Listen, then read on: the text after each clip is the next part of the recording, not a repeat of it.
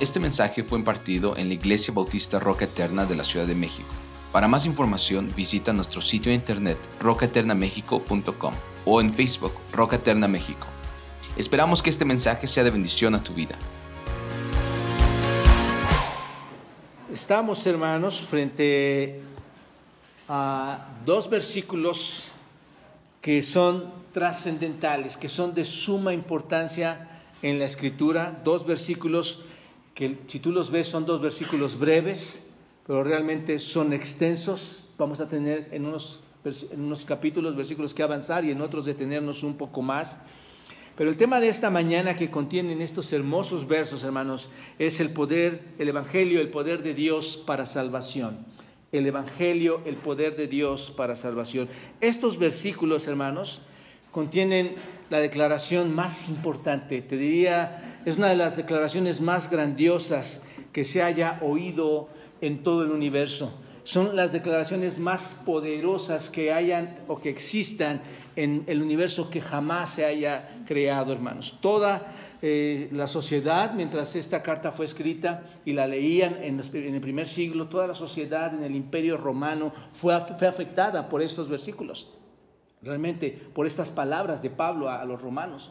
Y no solamente la sociedad en Roma del primer siglo, sino también sacudió, ustedes saben, toda la época de la Reforma en el siglo XVI. Muchos de los cambios en la Reforma se dieron debido a, la interpretación de la escritura en cuanto a estos versículos, hermanos. Se, se vinieron cambios muy importantes y sigue siendo hasta hoy, ¿qué hermanos? El poder de Dios no solo en el primer siglo, no solo en el pasado, no solo en la fe de los, de los, de los buenos hombres de Dios, de los eh, eh, hombres que Dios puso en el pasado, en el Antiguo Testamento y desde, desde el principio de la, de la edad, de las edades, sino hoy también, hermanos, sigue siendo poder de Dios, su palabra, el Evangelio, capaz, y ese poder de Dios capaz de salvar capaz de transformar a, las personas, capaz de transformarte a ti, capaz de transformar a las iglesias, hermanos. Ese es el punto.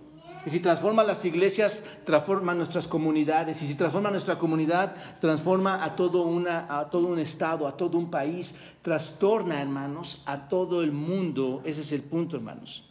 A todo el mundo entero. Si, si entiendes el significado de estos versículos, si entiendes la conexión que hay entre estos versículos y la transición que se va dando, como lo vamos a ir viendo, te voy a decir, estás entendiendo el Evangelio. Bajo estos dos versículos, vas a entender el Evangelio. Y, mi, y mi deseo, hermanos, para ustedes, amigos, es que lo entiendas. Hay personas aquí que probablemente llevan años, meses o días conociendo al Señor, que, pero tal vez no han dado el paso para, para para tener una verdadera relación. Y yo ruego a Dios que, es que el Espíritu Santo obre en, ti si eres esta persona, que puedas entender todo, todo el significado de estos versículos. Estos dos versos son realmente la tesis o nos dan la tesis, esto es, son las razones de la epístola son el contenido, las razones del epístola. ¿Por qué? Porque expresan en, forma concisa lo que Dios ha hecho, hermanos. De una forma breve, de una forma sencilla, expresa todo lo que Dios ha hecho para lograr que el hombre pueda ser salvo, para lograr que tú puedas ser salvo. Así que estos versículos presentan un resumen, y vamos a decirlo así, hermanos. Pablo lo escribe, pero es un resumen de la teología paulina, la teología, la teología de Pablo obviamente inspirada por el Espíritu Santo, ¿no es cierto? Aquí está este resumen y aquí Pablo, hermanos, afirma, comienza afirmando el compromiso del Evangelio. Ahí en el versículo, en el versículo 16, observen, porque no me avergüenzo del Evangelio, es un compromiso de Pablo, lo identifica como el poder de quién, hermanos. El Evangelio es el poder de quién? De Dios y dice este Evangelio es el poder de Dios para salvar a todo aquel que crea, ¿no es cierto? Y dice que esta es la revelación de la justicia de Dios en el Evangelio, que ahí se revela la justicia de Dios, y cita el libro de Habacuc en el capítulo 2, versículo 4, para demostrar cómo este camino de salvación se había anticipado aún desde el Antiguo Testamento. ¿Se dan cuenta? Para que fuera cumplido por los profetas desde tiempos antiguos. Ahí está, hermanos. Así que aquí tenemos la verdad más importante y escucha esto, que el hombre jamás pudiera haber escuchado en esta tierra. Esta es la verdad más trascendental. No hay cosa más importante que tú debas escuchar que esto. La verdad más importante en estos dos versículos.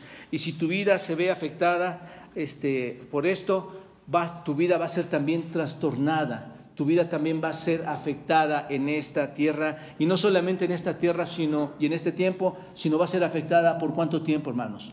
Por toda la eternidad, por toda la eternidad. Y tal vez vas a decir, ay, pastor, está exagerando usted, de estos dos versículos dicen todo eso. Sí, sí, de verdad, esto es tan importante, esto es tan trascendental que lo entendamos. Así que veamos primero y a manera de introducción esta expresión que está en el versículo 16, hermanos. Observen. Dice, porque no me avergüenzo del Evangelio. Pablo en el capítulo, en el versículo anterior, observen, en el versículo 15, eh, que, ya lo, que ya lo estudiamos, hermanos, dice, así que en cuanto a mí, en cuanto a mí, pronto estoy a anunciaros el Evangelio también a vosotros que estáis en Roma. En cuanto a mí, yo estoy listo. En cuanto a mí, yo estoy dispuesto para ir a Roma. Pablo ha tomado una decisión y una decisión que no tiene vuelta de hoja, hermanos. Pablo ha tomado la decisión de ir a Roma, ¿no es cierto? Después de estar considerando todas estas cosas que sucedieron, todos los factores que no le permitieron ir en ese momento, que le han impedido eh, ir a ese viaje tan anhelado, tan deseado por Pablo a Roma, después de ver todo esto, está afirmando su disposición, su decisión y dice, pronto estoy a anunciaros que, hermanos, el Evangelio, ¿no es cierto? Versículo 15. Y lo relaciona, ¿por qué menciona el versículo 15, hermanos? Porque lo relaciona y ese pensamiento lo relaciona con, un porqué. ¿Por qué estás pronto de ir, Pablo? ¿Por qué estás pronto de ir a Roma? ¿Por qué no habías llegado antes? ¿Tenías miedo? ¿No querías ver porque había muchos sabios ahí y no querías entrar con ellos? No, Pablo dice, estoy pronto, pronto, ¿por qué? Y da la razón, hermanos, da el por qué está en el versículo 16, observen. Está pronto para ir a Roma, ¿por qué, hermanos? Aquí está. ¿Cuál es la razón? Porque no se avergüenza de qué, hermanos. No me avergüenzo del Evangelio. Pablo, mis amados hermanos, observen, no se avergüenza del Evangelio del Señor Jesucristo. Esto es muy importante entenderlo, hermanos. Nadie, por más erudito que pudiera ser, por más filósofo que pueda ser, por más conocimiento que pudiera tener, pudo intimidar al apóstol Pablo, hermanos, en sus convicciones. ¿Se dan cuenta de esto? Yo voy a ir y no me avergüenza. Nadie me va a intimidar. Y solo por poner un ejemplo, hermanos, ustedes recuerdan, vayan todos a, Hechos capítulo 17, solo por poner un ejemplo. ¿Recuerdan ustedes lo que sucedió ahí en Atenas? Versículo, capítulo 17, versículo 16. Observen lo que dice el apóstol Pablo ahí. Observen, para, poner solo un ejemplo, versículo 16 dice, mientras Pablo los esperaba en Atenas, ¿a quiénes? Así hacia Timoteo, recuerdan ustedes, estaba, estaban esperándoles, les, les pidió que regresaran. Bueno, su espíritu, ¿qué pasaba, hermanos? Mientras estaba esperando en Atenas, su espíritu, ¿qué?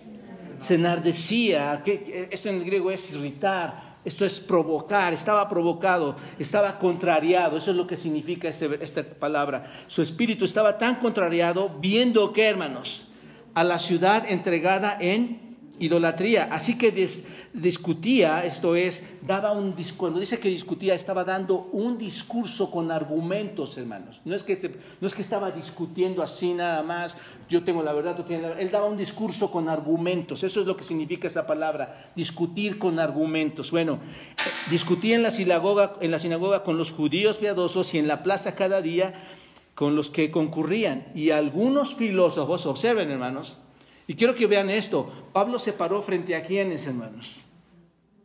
A los filósofos, a todos los que tenían en, un sentido supuestamente la idea más sabia, el conocimiento más alto, de, a los, algunos filósofos de los epicúreos y de los estoicos disputaban con él y unos decían, ¿qué querrá decir este qué?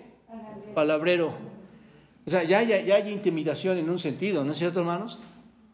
Y unos decían, ¿quién, ¿qué querrá decir este palabrero? Y otros, parece que es predicador de nuevos dioses porque, está porque estaba predicando el Evangelio de Jesús, la resurrección. Tomándole le trajeron al aerópago diciendo, ¿podremos saber cuáles son las nuevas enseñanzas de las que tú nos estás hablando? Observen, hermanos, no le pudieron intimidar para dar el Evangelio. No le pudieron intimidar. Observa lo que dice el versículo 22. Entonces Pablo, puesto de pie, en medio del aerópago, dijo, ya me voy. La verdad es que tengo miedo de ustedes.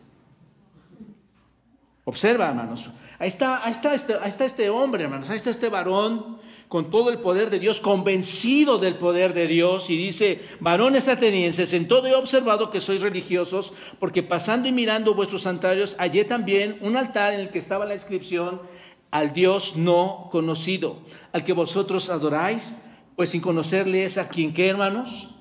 A quien yo anuncio. Ahí está, hermanos, empieza a anunciar al Señor Jesucristo, el Dios que, que, hizo el mundo y todas las cosas que en él hay, siendo Señor del cielo y de la tierra, no habita en templos hechos por manos humanas. ¡Wow! Me parece que está echándoselas muy fuertemente, ¿no es cierto? Y luego dice, ni es honrado por manos de hombres como si necesitase algo. Y observen, pues, pues Él es quien da a todos vida y aliento y todas las cosas. Está mostrando su poder, su omnisciencia, su omnipresencia. ¿Se dan cuenta? Versículo 26, y de una sangre ha hecho todo linaje de los hombres para que habiten sobre toda la faz de la tierra y les ha prefijado el orden de los tiempos y los límites de su habitación para que busquen a Dios. Si en alguna manera palpando puedan hallarle, aunque ciertamente no está lejos de cada uno de nosotros porque en Él vivimos y nos movemos y somos, como algunos de vuestros propios poetas también han dicho, porque linaje suyo somos. Siendo pues linaje de Dios, no debemos pensar que la divinidad, esto es lo máximo, el Creador, el Dios, la divinidad sea semejante a qué, hermanos. Les está diciendo, ustedes tienen imágenes de oro, pues ese no es Dios. Imágenes de plata o de piedra o escultura de arte y de imagen de hombres, ese no es Dios, les está diciendo. ¿Se dan cuenta? Si tenemos una divinidad, ¿cómo puede ser una divinidad una materia? Luego versículo 30, pero Dios, habiendo pasado por alto los tiempos de esta ignorancia, observa hermanos, la misericordia de Dios derramada ahí, expuesta por Pablo, y dice, ahora manda a quienes, a todos los hombres, ¿en qué parte? En todo lugar que, que hagan, que se arrepientan, por cuanto ha estado por cuanto ha establecido un día en el cual que juzgará al mundo con justicia, porque aquel varón a quien designó, dando fe a todos de haberle levantado de los muertos, esto es nuestro Señor Jesucristo, ¿no es cierto? Pero cuando oyeron la, la cuestión de la resurrección de los muertos, ¿qué hicieron, hermanos? Se burlaban. Se burlaban y Pablo dijo, pues ya me voy porque se están burlando. Y otros decían, ya te vamos a escuchar otra vez. ¿Le suena familiar, hermanos? Dice que algunos creyeron en el versículo 33, ahí en Hechos 17, 22 al 34. Hermanos, les pregunto, ¿ven ustedes a un Pablo intimidado por aquellos grandes filósofos? ¿Está intimidado por lo que, está, por lo que dijo, por estos pensadores? Para nada, hermanos. Pablo está más que intimidado, está orgulloso de dar el Evangelio, ¿no es cierto, hermanos? Está orgulloso, no está avergonzado, está orgulloso, eh, por decirlo así, está encantado de tener ese gran privilegio de proclamar el Evangelio de Cristo, hermanos. Él está absolutamente ansioso por predicar el Evangelio de nuestro Señor Jesucristo. Y aunque para muchos de su época y de nuestra época, hermanos, era una tontería, y es una tontería, ¿no es cierto? Para muchos el, Señor Jesucristo es una tontería. El Evangelio, hermanos, hoy en día sigue siendo qué? Poder de Dios. ¿Para qué? A todo aquel que cree, hermanos, que cree. Hoy en día sigue siendo poder de Dios. Y Pablo, hermanos, como sabe esto, no duda en predicarlo, ¿no es cierto?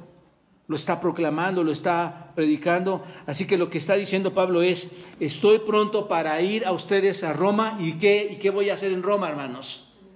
Voy a ir y voy a qué? A predicar algo poderoso.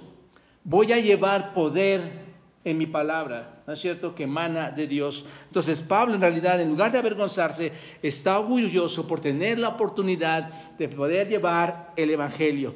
Y quizá, hermanos, y no es así, lo digo, lo digo, entiendan bien esto, quizás, pero no es así, podría haber motivos para avergonzarse, ¿no es cierto? Pablo podría haber llevado motivos para avergonzarse.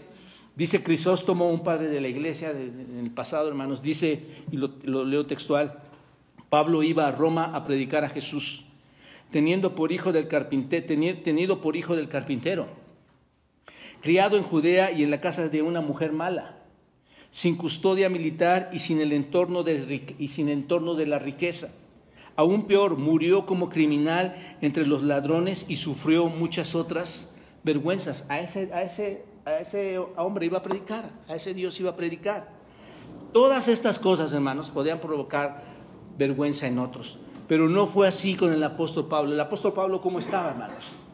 Orgulloso de ir y predicar el Evangelio. No se avergonzaba del Evangelio de Dios, hermanos, porque la revelación de Dios que le había dado a Pablo, le había dado a conocer perfectamente el Evangelio, ¿no es cierto? Él en lugar de decir que, que iba a Roma siendo como un hijo del carpintero, Pablo sabía que no era un hijo del carpintero, Pablo sabía que era el hijo mismo de Dios. En lugar de decir que, iba, que había sido creado en una casa de una mujer mala, en realidad era concebido por el Espíritu Santo desde la eternidad. Y dice que se custodiaba, que no había custodia militar y sin entorno de riqueza. Hermanos, Cristo es el rey del universo, es el, es el más rico de todo, todo lo posee, todo es de Él. Y aún peor, dice, murió como criminal entre ladrones y sufrió en la cruz y fue maltratado. Bueno, hermanos, Pablo sabía que Cristo había muerto por nosotros con dando su amor más grande a nosotros, Dios, en Cristo. Así que Pablo conocía bien el Evangelio que Dios le había transmitido. Frente a ese conocimiento, hermanos, ¿quién puede tener miedo? Pablo no tenía temores, Pablo no tenía dudas, Pablo no tenía incertidumbres, todas esas cosas desaparecían porque conocía bien el Evangelio que Dios le había dado, ¿no es cierto? Por eso aquí tenemos estas grandes palabras, hermanos, que todo predicador de Dios eh, ha usado durante todo su ministerio. ¿Cuáles son? No me avergüenzo del Evangelio. No me avergüenzo del Evangelio. Me decía un hermano, y lo he platicado con ustedes, me decía, hermano, no, no, hermano, no vaya a, vamos con familiares, tal vez lo van a tratar mal. No, hermano, no importa. No nos avergonzamos del Evangelio. ¿Recuerdan cuando Pablo decía, pues si anuncio el Evangelio no tengo por qué gloriarme porque me es impuesta necesidad? ¿Y qué dice? Y hay de mí si no anunciase el Evangelio. Es una bendición, hermanos, anunciar el Evangelio de Dios. Ahora, una cosa, muchas veces, hermanos, no confesamos esto, pero es, es una cosa que es verdadera, hermanos. Muchas veces no lo confesamos, pero cuando llegan esos tiempos en que nosotros podríamos llegar a compartir a otros, cuando llegan esos tiempos en los que podríamos ser audaces, fuertes, valientes, valerosos para ir a proclamar el Evangelio, no lo hacemos. No, no, no somos ese tipo de, hombres que decimos ser. Resulta que para ti y para mí muy a menudo nos avergonzamos del Evangelio de Cristo. Esa es la realidad, hermanos. ¿Por qué? ¿Por qué digo esto? Porque en aquellos tiempos en que podíamos hablar a estas personas, no lo hicimos. No lo hicimos. Esto llega a pasar cuando nos enfrentamos, hermanos, a un mundo que es muy hostil, ¿no es cierto? Es como si llegáramos con los atenienses y, viéramos a todos esos filósofos. Y es un mundo muy hostil. ¿No ha sido hostil, no han sido hostiles las personas cuando te acercas a ellos y quieres compartir el evangelio? Pasa, hermanos, pasa cuando el mundo es muy hostil. Nos da temor porque hay una falta de convicción. Hay una falta de entendimiento, de convicción. Nos da temor por lo que vayan a pensar los hombres cuando les compartimos sobre su pecado. Nos da, nos da pendiente qué vayan a decir sobre, sobre su maldad, sobre su obscuridad, sobre cuando les hablemos de la muerte espiritual o cuando les hablemos de la resurrección, que van a volver a, Acuérdate que en el pasado estos se fueron porque cuando hablaron de la resurrección dijeron, este está loco, Pablo está loco. Lo mismo pasa hoy. Cuando tú le hablas a alguien, vas, tú puedes llegar a, ser eh, resucitado por el Señor Jesucristo en un futuro. Tienes temor a, tal vez a decir esas verdades. Hablar de la sangre de nuestro Señor Jesucristo, de la cruz de Cristo. Pensamos que puedes, muchos de ellos piensan que puede sonar tonto. Y sí, hermanos, la gente hoy en día sigue pensando que eso es tonto. Por eso dice primero a los Corintios en el capítulo 1, versículo 23, pero no nos predicamos a Cristo crucificado. Para los judíos ciertamente torpesadero y para los gentiles, esto es para los incrédulos y paganos, locura. ¿Qué es para los incrédulos y paganos este mensaje, hermanos? El mensaje de la cruz, locura. Cuando tú lo llevas es locura. No sé si me explico, hermanos. Tú llevas y, lo enfrentas y a veces te detienes o te da miedo porque, porque ellos no quieren entender esta verdad y te opaca hacerlo. Y es entonces que tenemos miedo de lo que puedan pensar, por lo que tenemos a, a callarnos, a ya no decir nada, a guardar silencio, ¿no es cierto? Cuando en realidad lo que debemos hacer es hablar, como lo hizo Pablo. Por eso mencionaba esto de Hechos. Se enfrentó muchas veces Pablo, hermanos, a, todas estas personas incrédulas, ¿no es cierto? Los confrontó, les llevó, sabían que, sabía que muchos de ellos no estaban escuchando su mensaje, pero los confronta. Y al punto, al punto de que estuvo, muchas veces estuvo a punto de morir por anunciar el Evangelio, ¿no es cierto? A ese, a ese nivel, hermanos. Pero ni una sola vez, dice Pablo, que se avergonzó del Evangelio de Cristo, ni una sola vez, hermanos. Él se va o se enfrentaría a cualquiera en cualquier momento para poder predicar a nuestro Señor Jesucristo. Lo haría en cualquier momento. Lamentablemente, hermanos, el miedo a la oposición, el miedo al desprecio de las personas que me van a decir, que me van a dejar de hablar, ya no vamos a tener alguna relación. A menudo ese tipo de miedo nos lleva a guardar silencio y no decir nada a las personas. Y muchas veces este temor nos lleva a corromper el mensaje. Y cuando digo corromper el mensaje, este temor nos lleva a acomodar el mensaje al pecador, hermanos. No ser tan, tan abiertos con ellos, no ser, darles un mensaje digerido, ese es el punto, hermanos. Lo diluimos con tal de que no se ofendan o se burlen. Lo diluimos así. Y eso es muy lamentable, hermanos. Hoy en día hay, muchos que, le dicen a la gente, eh, ¿cuántos le dicen a la gente que Jesús los ama, hermanos? Es verdad. Lo hemos predicado aquí. ¿Jesús te ama o no? Por supuesto. Pero hay otra parte más fuerte, hermanos. ¿Se acuerdan? En tus pecados vas a morir. ¿Por qué no anunciamos eso? ¿Por qué no les decimos que están condenados a muerte? Que están muertos, de hecho, que son cadáveres espirituales. Mucha gente hoy o en iglesias dice, te va a ir muy bien, todos tus problemas, los invitan porque les dicen, ven a la iglesia, mira, cuando llegues a la iglesia todos tus problemas se van a acabar. ¿Cierto o falso, hermanos? ¿Se te acabaron tus problemas cuando entraste a esta iglesia? Al contrario, el Evangelio te lleva a más conflictos, ¿no es cierto? La vida va a ser muy dichosa, tú ya no te vas a enfermar, tú vas a tener ya bienes materiales. De hecho, si ofrendas más, tú vas a recibir más dinero la prosperidad ahí está lista, ¿no es cierto?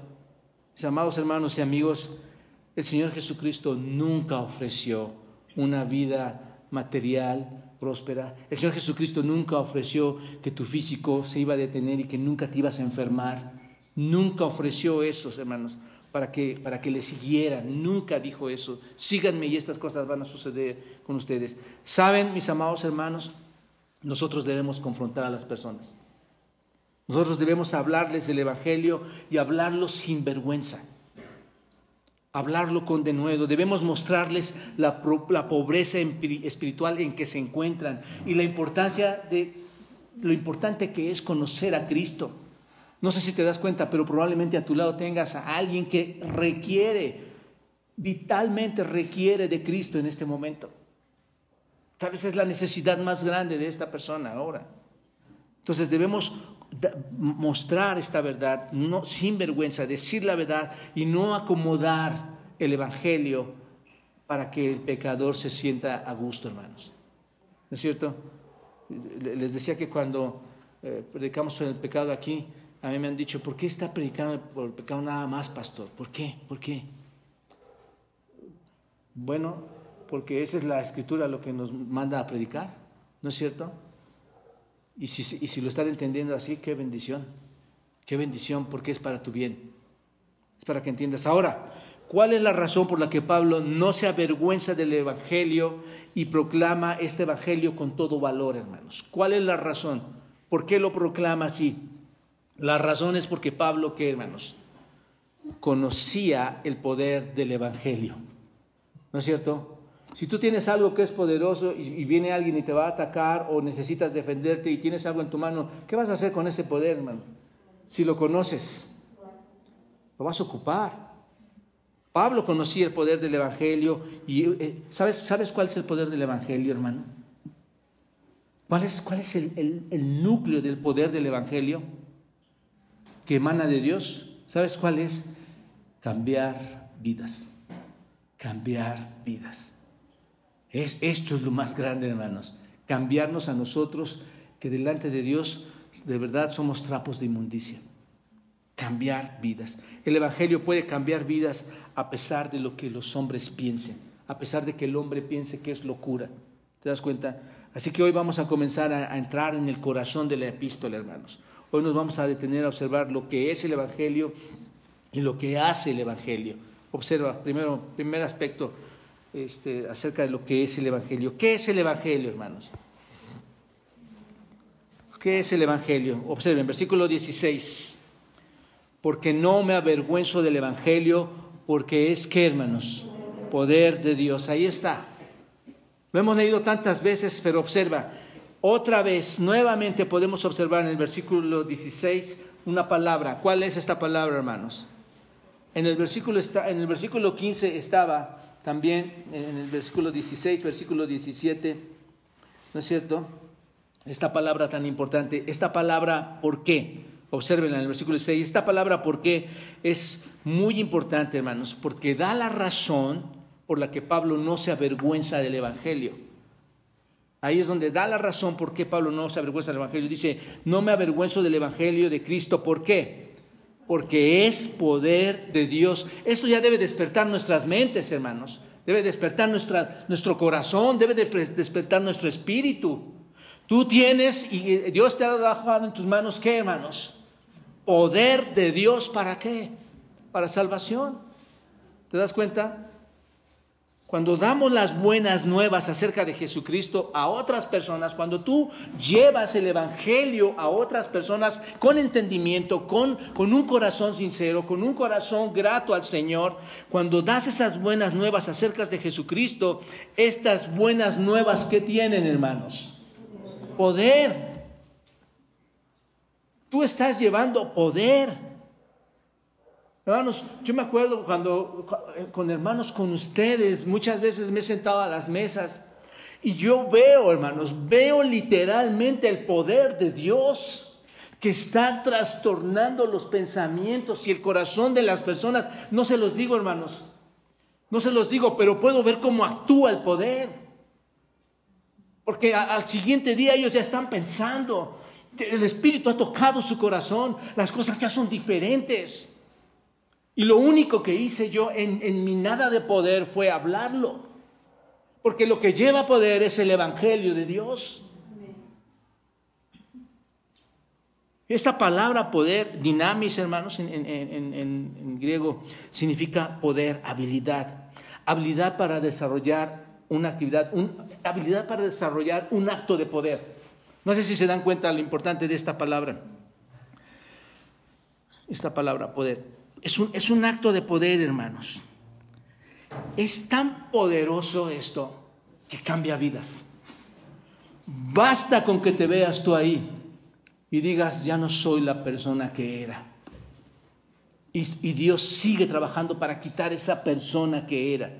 Eso no es poder, hermanos. Tú eres el, el ejemplo viviente. No voy a dar nombres, pero me dice, hermano, Pastor, si usted supiera la clase de persona que era. Exacto. Eso es poder. Todos, todos somos unas fichitas, hermanos. Eso es poder, ¿no es cierto? Dios transformando nuestras vidas en un acto de poder. Cuando Pablo dice que tiene poder, está pensando, hermanos, en el hecho de que el Evangelio de Cristo lleva consigo algo poderoso, que es el poder de Dios, esto es la omnipotencia de Dios, va, va dentro del Evangelio llevado a otras personas. No sé si se dan cuenta de esto. Esto es sobrenatural. Tú no vas al VIPS o no vas a tu casa o no te, o no te citas con una persona o no, te, o no estás platicando allá afuera con un hermano acerca de la salvación sin entender que detrás de todo eso está la omnipotencia de Dios hablando al corazón de esta persona que lo necesita. Esto es impresionante, hermanos. El poder de Dios está presente ahí en unas palabras que tú le estás diciendo a estas personas. Actuando de toda, eh, actuando de, forma poderosa. ¿Y qué hace, hermanos? ¿Cómo es que actúa de forma poderosa el, el Evangelio en esa persona? ¿Qué hace, hermanos? Piensen lo que hizo en ustedes. Los regeneró está actuando para que la regeneración tome lugar, ¿no es cierto? Para que el cambio tome lugar. Por eso no es concebible, hermanos, que alguien con un corazón amargado, oscuro, pueda decir que ha sido regenerado. Eso es mentira. Es mentira. No puede haber críticos, sino santos, apartados, regenerados. Dios en su poder regenerando a las personas. Es el poder de Dios en plena acción salvadora a favor de quienes lo están escuchando, ¿no, es cierto? actuando a, a favor de esas personas que lo han oído para salvación, para aceptar a Cristo. Ahora bien, hermanos, el hombre que desea hoy en día cambiar su vida, ¿no es cierto? ¿No, no, ¿No te has dado cuenta que la tarea de la humanidad hoy es cambiar su vida? Y vivir de la mejor forma que se pueda? Hoy la, gente, hermanos, desea cambiar, siempre está luchando para que ese cambio sea algo bueno en su vida, para que haya algo mejor en su vida, cambiar su vida completamente. Pero la pregunta es esto, hermanos, la pregunta es esta, ¿lo pueden lograr? Imposible.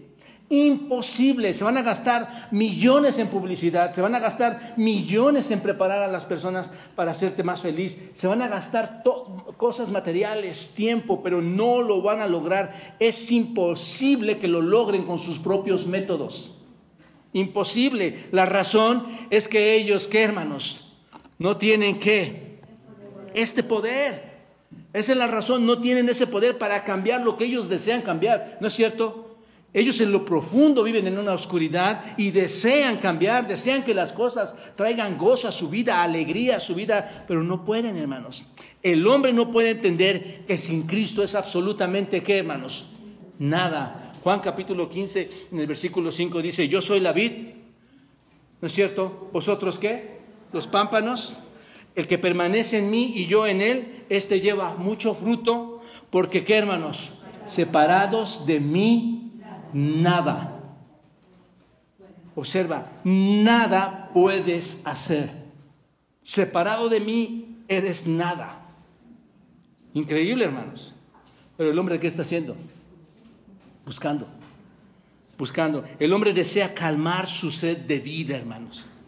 Me llega, me llega el texto de la mujer samaritana, quiere calmar su sed de vida con unos cuantos vasos de agua, ¿no es cierto? Esto es con métodos en su vida, tomando agua. Ahora voy a hacer esto y voy a tomar esta agua, tomar de su propia fuente carnal, diría yo, no espiritual. Pero necesita de ese poder, necesita de esa agua de vida, tal como lo dijo el Señor en Juan 4, hermanos. Cualquiera que bebiere de esta agua volverá a tener qué? Sed cualquiera que tome de esa agua va a volver a tener sed. Nunca se acabará, nada, nada te va a satisfacer. Hablaba con mi esposa, no hay nada, amor, no hay nada, absolutamente nada. Tus zapatos se van a acabar, tu suéter se va a romper, tu comida se va a terminar, ¿no es cierto? Tu casa la vas a tener que reconstruir. Tu, tu, cuerpo se está, está en decadencia, no hay nada, absolutamente nada. Vas a volver a tener sed, mas el que bebiere del agua que yo le daré, ¿qué hermanos? No tendrá sed jamás, jamás. Sino que el agua que yo le daré será en él, ¿qué? Una fuente de agua vida que salte para qué, hermanos? Para vida eterna. ¿Te das cuenta? Así que el hombre no puede lograr nada con su activismo carnal, hermanos. ¿No es cierto? Hoy, hoy en toda área, hermanos, están activos. Queriendo que cada área social, política, financiera está activada. Es un activismo en la carne, hermanos. ¿Qué quieren lograr? La felicidad, la estabilidad, ¿no es cierto? Pero no se puede, hermanos, porque requiere de la actividad poderosa o espiritual de Dios. En el fondo, las personas realmente quieren que las cosas sean diferentes, ¿no es cierto? En su corazón ellos desean esto, pero son completamente impotentes para cambiar las cosas. No pueden hacer nada sobre lo que ellos son. No pueden hacer nada para cambiar nada, hermanos. Así que escuchen bien esto, mis amados hermanos y amigos. La religión, la religiosidad nos salva. Ningún hombre puede ser cambiado haciendo buenas obras. ¿Entendemos esto, hermanos? Ningún hombre puede ser cambiado porque llega a la iglesia, hermanos. O por ofrendar, o por dar, o por dar a los necesitados, o por cualquier otro método que tú quieras eh, eh, incluso incluirlo aquí. El Evangelio de Cristo es el que tiene poder para cambiar a los hombres solamente, hermanos. Tiene el poder de sacarlos de su pecado. ¿Recuerdas esto, hermano? Tú que has realmente recibido a Cristo, tiene el poder de sacarte de tu pecado y no regresar el perro a su vómito. Tiene el poder de sacarte de tu pecado, sacarte de las entrañas de Satanás, del juicio que te viene, de, la muerte espiritual que te viene, sacarte del infierno. Ese es el poder de Dios en el Evangelio, hermanos. La Biblia dice claramente, en ninguno otro hay salvación, porque no hay otro nombre en el cielo dado a los hombres en que podamos ser que hermanos. No hay ningún otro nombre, no hay método, no hay nada. Amigo, joven, niño, entiende esto. Necesitas a Cristo. No hay manera. Si sigues buscando la felicidad, no la vas a encontrar. Solo el poder de Dios puede cambiar a las personas. No hay otra manera, hermanos. Y la Biblia está repleta y repleta de esto. Vayan todos a Santiago 1. Lo leyeron ustedes. Ahí está la importancia, hermanos, de venir después de leer a entender. Santiago 1, versículo 8. Observen lo que dice al respecto. Y estoy tocando textos que ustedes leyeron, hermanos. Santiago 1, versículo 8. ¿Qué dice? Él, ¿quién? Dios, de su voluntad, ¿qué dice? Nos hizo nacer. Observa, ¿el de qué? ¿El de qué, hermanos? De su voluntad, o es de tu voluntad. El de su voluntad, de la voluntad de Dios, ¿qué hizo, hermanos? Nos hizo nacer por la palabra de verdad para que seamos qué? Primicias de sus criaturas. En otras palabras, lo que el hombre no puede hacer por sí mismo, lo que el hombre quiere o desea hacer por sí mismo, Dios lo puede hacer por el hombre. ¿No es cierto? El Evangelio entonces se convierte en qué, hermanos? El Evangelio es el único que tiene poder, el Evangelio es el único que tiene, se convierte en una fuerza, ¿no es cierto? Es el poder en el sentido de que Dios es la fuente de este poder increíble, ¿te das cuenta? Un poder ilimitado, un poder que trastorna vidas. Para el hombre, hermanos, la cruz de Cristo, ¿qué es? Locura. Para el hombre la cruz de Cristo es locura, pero para nosotros, ¿qué es, hermanos? Poder. ¿Entendemos ahora este, este pasaje, hermanos? Tenemos poder de Dios para qué? Para salvación. Como dice Corintios capítulo 1, versículo 18. Si quieres ver también, subraya esto. Primero los Corintios capítulo 1, versículo 18. Porque la palabra de la cruz es qué, hermanos? Locura a los que se pierden, ¿no es cierto? Pero a los que se salvan, esto es a nosotros, ¿qué es, hermanos? Poder de Dios. Ahí está otra vez, ratificando lo que estamos hablando aquí. Les pregunto, hermanos, ¿oyen nuestras familias, amigos, iglesias el Evangelio de Dios? ¿Lo oyen? El Evangelio, hermanos, no solo es el amor de Dios, es la justicia de Dios, aplicada positiva o negativamente. Y todo eso se tiene que compartir. La pregunta es, ¿lo escuchan? Papá, mamá, ¿qué hablas con tus hijos en casa? ¿Cuánto no daríamos por, por regresar y, y corregir errores, hermanos? Y dejar de llevar la vida tan tonta como la hemos llevado. ¿Qué hablas en tu casa? ¿Cuánta risa le da a las personas que un niño pueda decir una tontería. Y, piensa, y tienes en tus manos el poder de Dios y no lo utilizas. ¿Qué hablas en casa? o están oyendo otra clase de cosas que los lleva a tomar otro tipo de decisiones que no conducen a su salvación eterna, a su salvación presente. Eh, te, reto a que, a que analices qué hablas en tu casa. Mis amados hermanos, dense cuenta, sin duda, eh, es enorme la responsabilidad que tenemos como siervos de Dios, ¿no es cierto? Todos los que se levantaron, hermanos, ahora entienden por qué queremos que lean la Biblia. Tienen una responsabilidad o no, hermanos. Son siervos de Dios. Los siervos de Dios tenemos una responsabilidad enorme de tener en nuestras manos este poder tan grande y, nuestra responsabilidad es, pues si lo tenemos en nuestras manos, es emplearlo de forma correcta. De forma correcta, hermanos, sin trucos. A muchos incomoda pero ese es, eh, que, Dios, hermanos, siga incomodando, esa es mi oración, sigue incomodando para que tú un día regreses como un niño que ha sido corregido, enseñado, instruido. Y ahora vive en justicia y que regreses y digas, pastor, realmente el poder de Dios no vino de usted, vino de Dios. Y ha cambiado mi vida, ha trastornado mi vida. Tenemos una responsabilidad, ejerzámosla de forma correcta, hermanos. Pablo lo hizo, Wow. Yo no sé si este pasaje de Atenas los dejó listos, pero puedes leer Corinto. Amenazas tras amenazas, chantajes tras chantajes, mentiras tras mentiras, odio tras odio. Y a Pablo no lo doblegó nadie, hermanos, nadie.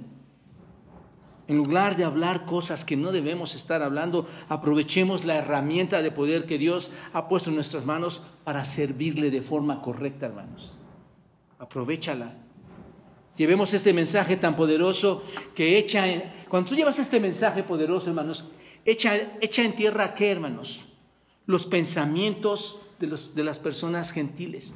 Echa en tierra las actitudes humanas, ¿no es cierto? Cuando tú llevas este poder, lo aplasta, aplasta todo pensamiento y toda estructura de pensamiento que va en contra de Dios y por el contrario establece pensamientos que permiten el accionar de Dios para salvar a las personas en la persona de Jesucristo, hermanos. Aplasta las tonterías y levanta la palabra de Dios en las vidas de las personas. Por eso estás aquí. Porque Dios ha, cambiado, ha trastornado tus pensamientos y ahora tus pensamientos son otros. Ahora entiendes las cosas. Y digamos como Pablo, así que hermanos, cuando fui a vosotros para anunciaros el testimonio de Dios, no fui con excelencia de palabras o de sabiduría propia. ¿Se acuerdan de esto? Yo no fui a hablarles con mi sabiduría, no fui a hablarles de forma bonita, dice Pablo. Pues me propuse no saber nada entre vosotros, cosa, no me, me propuse no saber entre vosotros cosa alguna, sino a quién, hermanos, a Jesucristo y a este qué, Evangelio. Mi único propósito para hablar contigo y sin palabrerías y sin sabiduría humana es llevarte el Evangelio. Primero los Corintios 2, 1 y 2. Este mismo mensaje que dio Pablo, sigámoslo dando nosotros, hermanos.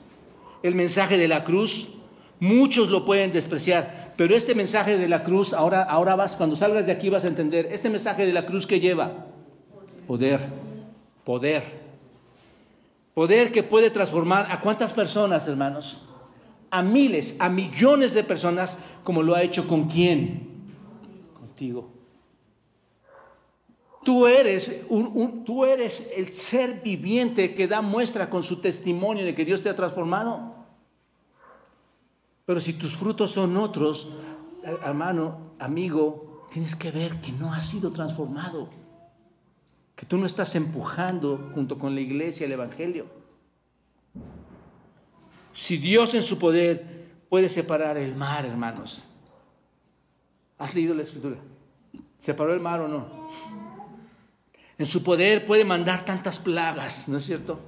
En su poder puede detener el tiempo, algo que es inimaginable, hermanos. En su poder puede mandar del cielo qué? Pan, ¿no es cierto? Su poder también puede regenerar a quién, hermanos? Al pecador. Ahí estás tú. Su poder puede salvarlo, puede cambiar su naturaleza, puede cambiar su, tiempo. Sobre todo, hermanos, su poder puede cambiar su eternidad, ¿no es cierto? Yo oro. Hoy en la mañana he mandado un mensaje a mis hijos. Es mi oración, es que Dios entre a salvación con todos ustedes, con toda mi generación, para que en la eternidad estemos en la mesa juntos. Ese es mi gran deseo, hermanos. Nunca debemos, amados hermanos, avergonzarnos del Evangelio de Cristo. ¿Por qué? Porque es poder de Dios. Nunca te avergüences del poder de Dios. Número dos, observa. ¿Qué hace el Evangelio? ¿Qué hace el Evangelio? La respuesta cuál es, hermanos? Salva. Porque no me avergüenzo del Evangelio porque es poder de Dios para salvación. Poder de Dios para salvación, soteria, donde tenemos la palabra soteriología, la, soteriología, la salvación, liberación, es lo que significa, hermanos. Liberación, salvación. Los hombres hoy en día solo piensan que necesitan ser liberados de qué, hermanos? No. Bueno, tienes razón, hermano, pero déjame decirte, el hombre natural quiere ser liberado de su economía, ¿no es cierto? Está tan preocupado que dice, no, yo quiero, yo quiero una economía mejor. No sé si se dan cuenta de ese vacío, ese hoyo profundo, que parece que no es nada, pero es un hoyo profundo. Hoy la gente quiere ser liberada políticamente, ¿cierto o no? Poniendo toda su fe en personas, en los políticos. Quiere ser liberado en lo social, ¿no es cierto? Observa, está, está en eso, hermanos. Solo creen que necesitan mejorar sus vidas, solo creen que necesitan mejorar su vida social, ¿no es cierto? Su vida económica, política, social. Pero en el fondo, hermanos, déjenme decirles, hay un vacío, porque por eso tienen tanto temor. En lo financiero, en lo material, en lo político, en lo social. Porque hay un vacío, hermanos, que en realidad solo puede ser llenado por quién? Por Cristo. Por la salvación en Cristo. Cuando tú eres llenado del Espíritu, cuando tú eres salvo en Cristo, hermanos, todas esas cosas por las que querías ser salvo ya no tienen valor para ti. Las cosas viejas pasaron, todas son hechas nuevas. Todas las credenciales que podríamos tener no tienen valor, hermanos. Porque ahora tenemos la riqueza más grande y es Cristo. A veces cuando escuchan el Evangelio piensan que la respuesta es una respuesta tonta, ¿no es cierto? Lo que hablamos. No, no, eso no eso, piensan que eso no les va a ayudar a encontrar lo que están buscando. Es porque ¿qué están buscando, hermanos? Piénsenlo. El bienestar personal. Aún en la propia iglesia existe eso. Al, buscar todos esos detalles están buscando su bienestar personal en la tierra. Pero no entienden porque no entienden que esto es poder de Dios, hermanos. No entienden que la salvación los puede liberar de esta perversa generación torcida, amaleada, ¿no es cierto? Así dice Hechos capítulo 2, todos Hechos 2.40, hermano. Nada más para que vayan leyendo ahí. En el primer discurso de Pedro, ¿recuerdan ustedes? Cuando dice en el versículo 40, y con, y con otras muchas palabras testificaba y les exhortaba diciendo que, hermanos, sed salvos de esta que perversa generación. Ahí está, ahí está la salvación sean salvos de esta perversa generación. El hombre puede llegar a ser salvo, hermanos, si en realidad hay un entendimiento del Evangelio, si en realidad hay un arrepentimiento y, comprenden el Evangelio, hermanos. Básicamente, el poder del Evangelio de Cristo se muestra en dónde, hermanos, entonces, en la salvación. Ahí está el poder.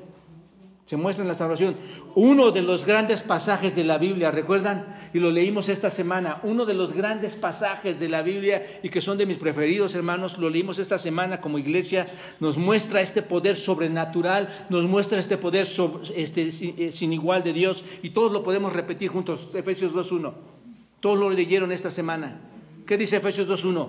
Y Él os dio vida a vosotros cuando estabais, ¿qué? Muertos en vuestros delitos y pecados. Otra vez, hermanos, y Él os dio vida a vosotros cuando estabais muertos en vuestros delitos y pecados. Qué impresionante es esto, hermanos. Efesios dice que los hombres estaban qué o están qué? Muertos. Y el acto de salvación de Dios, ¿qué hace, hermanos? Los vivifica, les da vida, los libera de la muerte para vivir siempre limpios, sin pecado, aptos para poder entrar al reino de Dios. ¿No es cierto? La salvación, mis amados hermanos, incluye el perdón. La salvación incluye escapar de la ira de Dios. Incluye la vida en el Espíritu. Hermanos, ¿no son gozosos ustedes con el Espíritu Santo dentro de ustedes? Yo soy gozoso del Espíritu Santo, hermano. ¿Sabes cuándo? ¿Cuándo más? Cuando me redarguye por hacer tantas estupideces en mi vida. Y ahí es donde doy gracias a Dios, porque digo, gracias Dios, porque no me has abandonado sigues tratando en mi ser. Esa es la salvación. El Espíritu sigue trabajando en tu vida.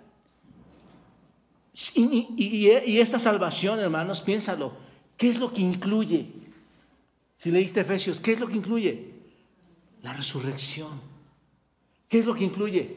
La eternidad. Oye, te pregunto, ¿tú mereces todo esto? ¿Cómo es que puede Dios hacer que en ti haya esa liberación? ¿No es cierto? ¿Cómo puede liberar al hombre del pecado, del satanás, del juicio, de la muerte, del infierno? ¿Cómo lo puede hacer? Así que el Evangelio, hermanos, es el poder completo, el poder efectivo de Dios y que está activo hoy todavía en el mundo, hermanos. ¿No es cierto? Mateo 18:11, todos a Mateo 18:11. Observen, hermanos. ¿Qué dice Mateo 18:11? Un precioso versículo también. Porque el Hijo del Hombre ha venido para salvar, ¿qué hermanos? Lo que se había perdido. El Hijo del Hombre, ¿a qué vino, hermanos? ¡Wow! A eso vino. Vino a salvar lo que se había perdido. Te pregunto, amado hermano y amigo, ¿dónde estabas? ¿Dónde estabas cuando te encontró Cristo? Cuando vino, ¿dónde estabas? Probablemente muchos de sus matrimonios no, siguen hoy en vida porque Cristo te encontró. Muchos de tus hijos siguen adelante porque Cristo te encontró. ¿Te das cuenta? Estabas, observa, observa que el hombre eh, en este camino de la vida ha llevado un camino equivocado. Por eso se pierde. Alguien que se equivoca en el camino se pierde. No sabe a dónde va. ¿O tú sabías a dónde ibas? ¿Tú sabías de, dónde, de dónde vienes? ¿No? ¿Tú sabías dónde estabas? Bueno, sí sabías tal vez que estabas perdido. Pero observa, hermanos, de repente cuando viene Cristo, ¿qué pasa, hermanos? Pronto, instantáneamente, sabes de dónde vienes. Sabes a dónde vas y sabes dónde estás. ¿No es cierto? Antes no sabías nada, pero como Él vino a rescatar lo perdido, ahora tienes entendimiento de, quién eres, a dónde vas, qué vas a hacer, qué sucede hoy. Esa es la salvación, salvación del pecado. El, hombre es esclavo del pecado, hermanos, hasta que Cristo los libera. Hendrickson decía, o dice en su, libro, dice, ser salvo significa quedar emancipados del mal más grande y ser puestos en posición del bien más grande. ¿Cierto o no, hermanos? Te quitaron de la posición más terrible que ibas a sufrir para ponerte en una posición de bien.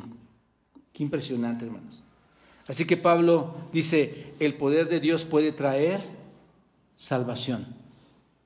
La pregunta es, ¿a quién? ¿A quién trae salvación? Esto nos lleva al tercer punto, hermanos. ¿A quién trae salvación? ¿Para quién es el Evangelio? Ese es el punto. ¿Para quién es el Evangelio? ¿Qué dice, hermanos? A todo aquel, importantísimo, hermanos, importantísimo, vital. Lo leemos y lo leemos, pero a todo aquel que, ¿qué? ¿Cuántos piensan que han creído? Miles. Te podría decir millones. Pero la Biblia dice que muchos son los llamados, pocos los escogidos. Hermanos, roguemos a Dios que ese llamado sea el nuestro. Y que no estemos equivocándonos en pensar que somos creyentes. Dice que el Evangelio es a, a, todo aquel que cree, al judío primeramente y también al griego. Si el poder de Dios, hermanos, puede hacerlo, puede salvarte, puede traer salvación, la pregunta lógica, ¿cuál es? ¿Para quién? ¿Para quién lo hizo? ¿No es cierto? Tú salvas, pero ¿para quién? ¿Cuál es la respuesta? Para todos los que creen. Oro para que tú estés aquí, hermano, para que yo esté aquí. Todos los que creen. El poder de salvación opera a través de la fe, hermanos. Eso es todo. Tú, puedes operar en esa salvación o el poder de, ese, poder opera a través de la fe, porque esto es fe. Esto es fe, hermanos. Junto creer es fe. Es lo que, de hecho significa eso la palabra fe. El poder de salvación opera ahí. Donde hay fe, hermanos, existe el poder de Dios operando para salvación. ¿Cierto o no? Cuando tú, el punto es este, cuando tú creíste por fe, vino qué? La salvación, ¿no es cierto? Ahora bien, nada más para entender esto, hermanos, porque parece que es sencillo entender que por la fe hemos sido salvos, pero déjenme explicarles esto, se trata de fe en el mensaje, ¿no es cierto? ¿Cuál fe tienes en el mensaje? Que Cristo murió por ti, que vino del cielo, que resucitó al tercer día, ¿no es cierto? Fe en el mensaje, fe en quién? En el Señor Jesucristo, ¿no es cierto? Porque Él es el contenido de todo esto. Fe en el Señor Jesucristo y fe en Dios, porque Dios ha actuado en Cristo, ¿no es cierto? Entonces, porque es ahí donde se adquiere el poder, en Dios. Así que, ¿por qué menciono esto, hermanos? Porque es importante entender el sentido correcto de la fe en relación con la salvación. Es muy importante. No es una condición para recibir la salvación. La fe no es una condición. Ah, tú vas a recibir la salvación si tienes fe. No. La fe es el medio que transporta o que transmite esto, hermanos. La fe surge solamente mediante qué, hermanos. Y habiendo oído esto, Efesios otra vez, capítulo 1, versículo 13, y habiendo oído esto, el Evangelio de Salvación, y habiendo creído en él, ¿qué? Fuiste sellados por el Espíritu Santo. Así que la fe surge solamente mediante la predicación del Evangelio, hermanos. Cuando tú escuchas el Evangelio, tienes que fe. Y el Evangelio es previo, hermanos, a la fe. Tú llevas el Evangelio, después viene la fe y, la, y, este Evangelio despierta a la fe. No sé si me explico, hermanos. Escuchas el Evangelio y la, y la fe despierta. Así que tampoco debemos considerarnos esta fe como una contribución de parte de nosotros, hermanos tú leíste Efesios 2.8. ¿Qué dice? Que Efesios 2.8, versículo increíble, hermanos. La fe es que es un don de Dios. No es ni siquiera tu propia contribución.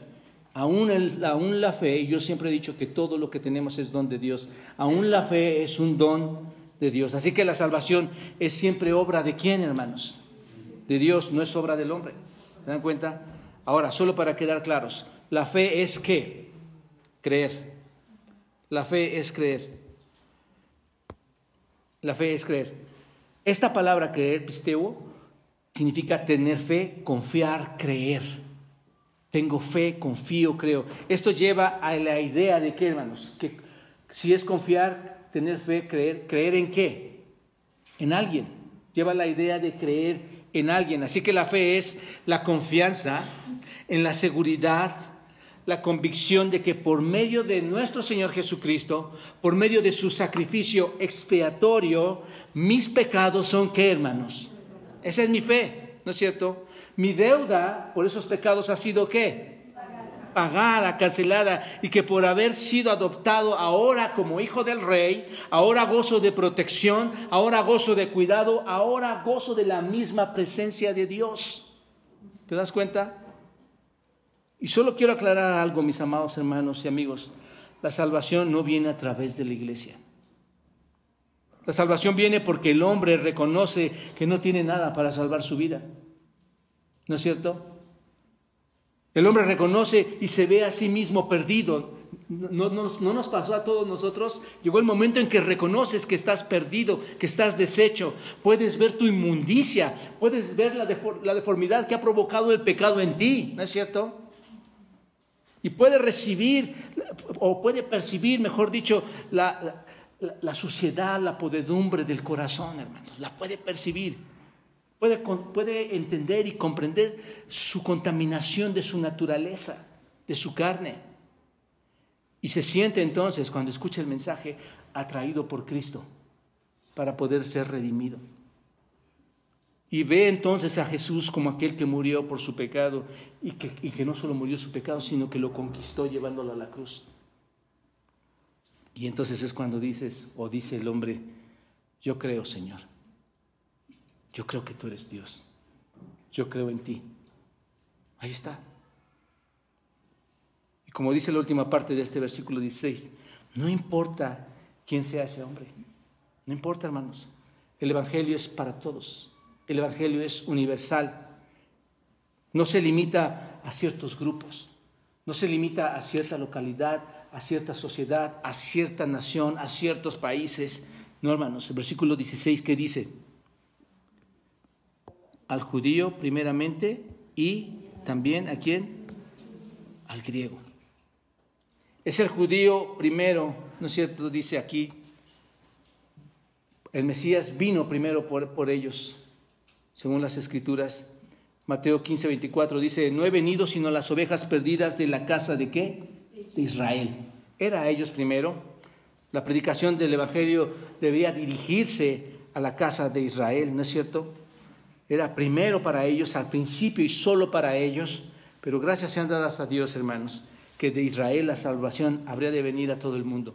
Romanos 11, lo veremos más adelante, vayan a Romanos 11, versículo 17. Romanos 11, 17, observen, dice, pues si algunas de las ramas, ¿quiénes son estas ramas, hermanos? Israel, Israel, fueron desgajadas y tú siendo olivo silvestre, ¿quiénes son los olivos silvestres? Los gentiles. Han sido injertado en lugar de ellas y ha sido hecho, hecho participante de la raíz y de la rica savia del olivo. ¿Se dan cuenta? Qué importante. Eh, eh, al ser injertados, hermanos, ahora los gentiles participamos de las riquezas espirituales de Dios. ¿Te das cuenta? Así que la salvación de Dios no se limitó a una sola persona, a una sola nación, sino a quienes? Judíos y gentiles. Básicamente, hermanos. Ahora bien, el Evangelio tiene poder para salvar al que cree. ¿Sí? Pero, ¿de qué manera justifica Dios al hombre que cree? Esto es, ¿de qué forma le pone en una relación correcta con Dios? ¿Cómo es que Dios pone a Mari Álvarez a Germán, a Rosalía, ¿cómo es que los pone siendo tal persona? No, no, no, por eso dije a mi esposa también. ¿Cómo que nos pone a nosotros? ¿Cómo lo hace? ¿No te has preguntado eso? ¿Cómo es que, cómo es que logra ponernos a nosotros en una relación perfecta con, con Él mismo? Bueno, esto nos lleva finalmente a nuestro cuarto aspecto, hermanos. ¿Qué revela el Evangelio? Versículo 17. Porque en el Evangelio en el Evangelio, la justicia de Dios, ¿qué hace hermanos? Se revela por fe. En el Evangelio, la justicia de Dios se revela, se abre, se muestra a esta persona cuando escucha el Evangelio, a esa persona que está escuchando, se le revela la justicia de Dios, se le hace propia la justicia de Dios a esa persona. ¿Te das cuenta? Observa, la razón por la que te puedes salvar es porque cuando crees, cuando está la fe, la justicia de Dios se revela. Ahí está. En otras palabras, se convierte en tu justicia. Así es como puede suceder, hermanos. ¿Cómo puede Dios salvar a un hombre tan pecaminoso, a una mujer tan malvada, a un hombre tan malvado? ¿Cómo puede hacerlo? Puede hacerlo porque de repente eh, este, eh, nosotros no lo hace porque nosotros de repente nos volvamos justos ah, ya soy justo, ya de repente fui un hombre bueno. No, hermanos, lo hace porque de repente a nosotros se nos revela la justicia por medio del Evangelio. ¿Te das cuenta? La razón por la cual el poder del Evangelio se libera en la salvación por la fe es porque la fe actúa, ¿no es cierto? Aplica o revela la revelación de la justicia de Dios. Si he de ser justo, no es porque tenga algo bueno, hermanos. Si has de ser justo, no es porque tengas algo bueno. Dios debe darme su justicia y si lo hace, si lo aplica. Observa, el Señor Jesús en la cruz, ¿qué hizo, hermanos? Aquí está. ¿Qué hace el Señor Jesucristo? Toma qué? Mis pecados. Ahí está el Evangelio. Y a cambio de esto, Dios, ¿qué hace, hermanos? ¿Qué aplica en ti? Su justicia. Eso es lo que significa.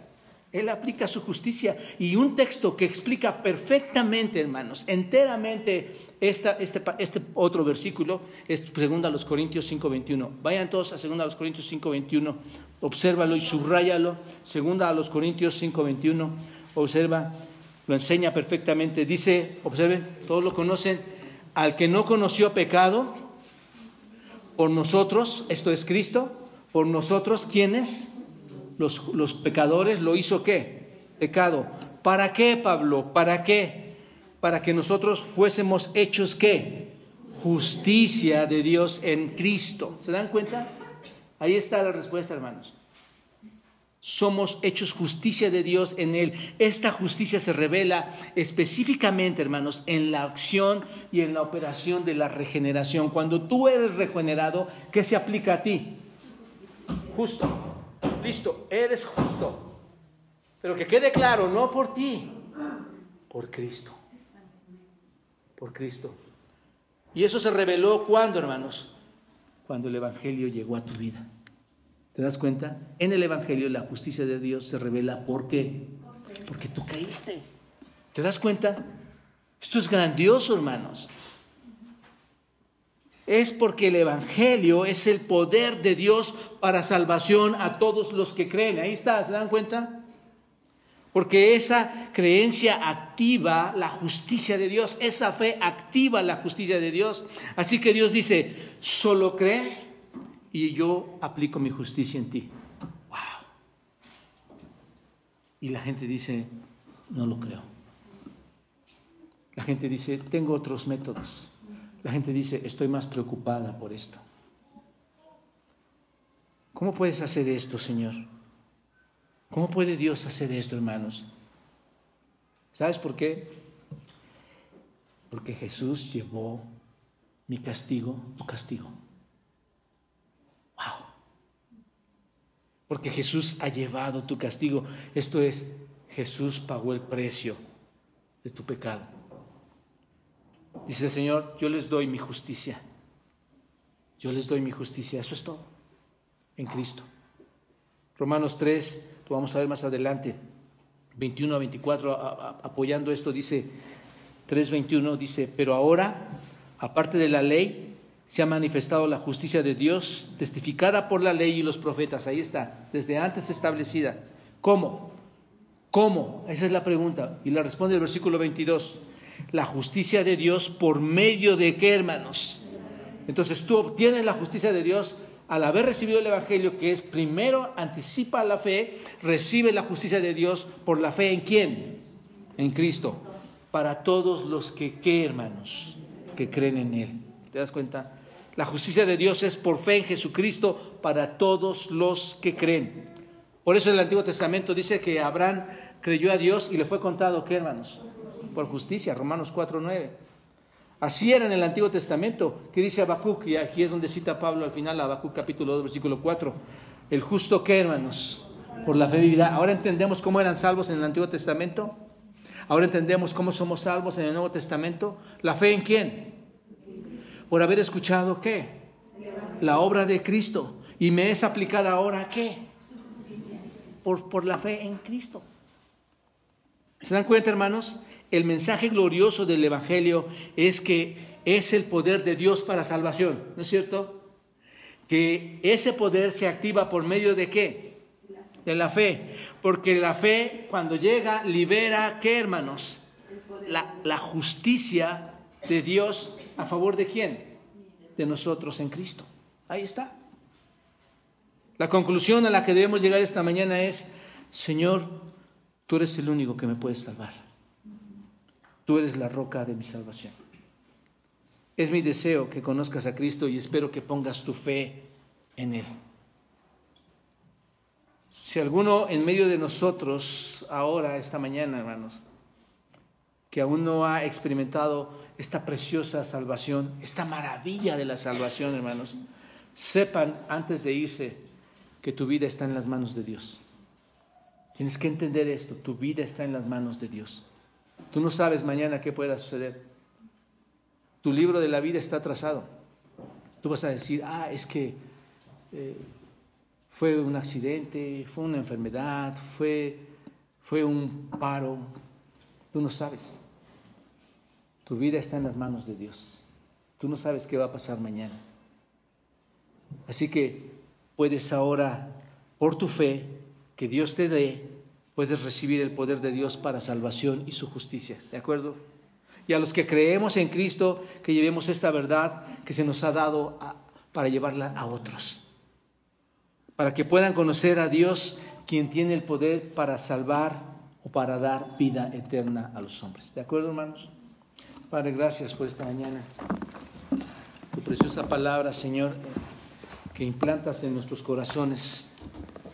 Y qué bendición, Señor, saber que en Cristo, Señor, y por la fe que tú nos has dado, tu justicia es aplicada, Señor, se revela a nosotros.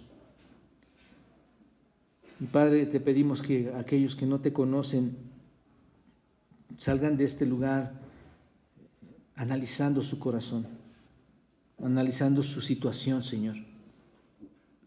Sería muy fácil, Padre, hablarles a ellos y decirles del gran amor ágape que tú tienes, Señor, que, es uno de tus grandes atributos. Y no mentiríamos al decirlo. Pero, Señor, sería injusto no, no, no proveerles de la información, Señor, que falta. Y esto es que están muertos en sus, en sus, en sus propias vidas, Señor, que, que necesitan de Cristo. Padre, llévalos a este conocimiento. Que tu palabra, Señor, obre en sus corazones. En Cristo Jesús te pido esto y, Señor, gracias por darnos la oportunidad de abrir tu palabra. Amén.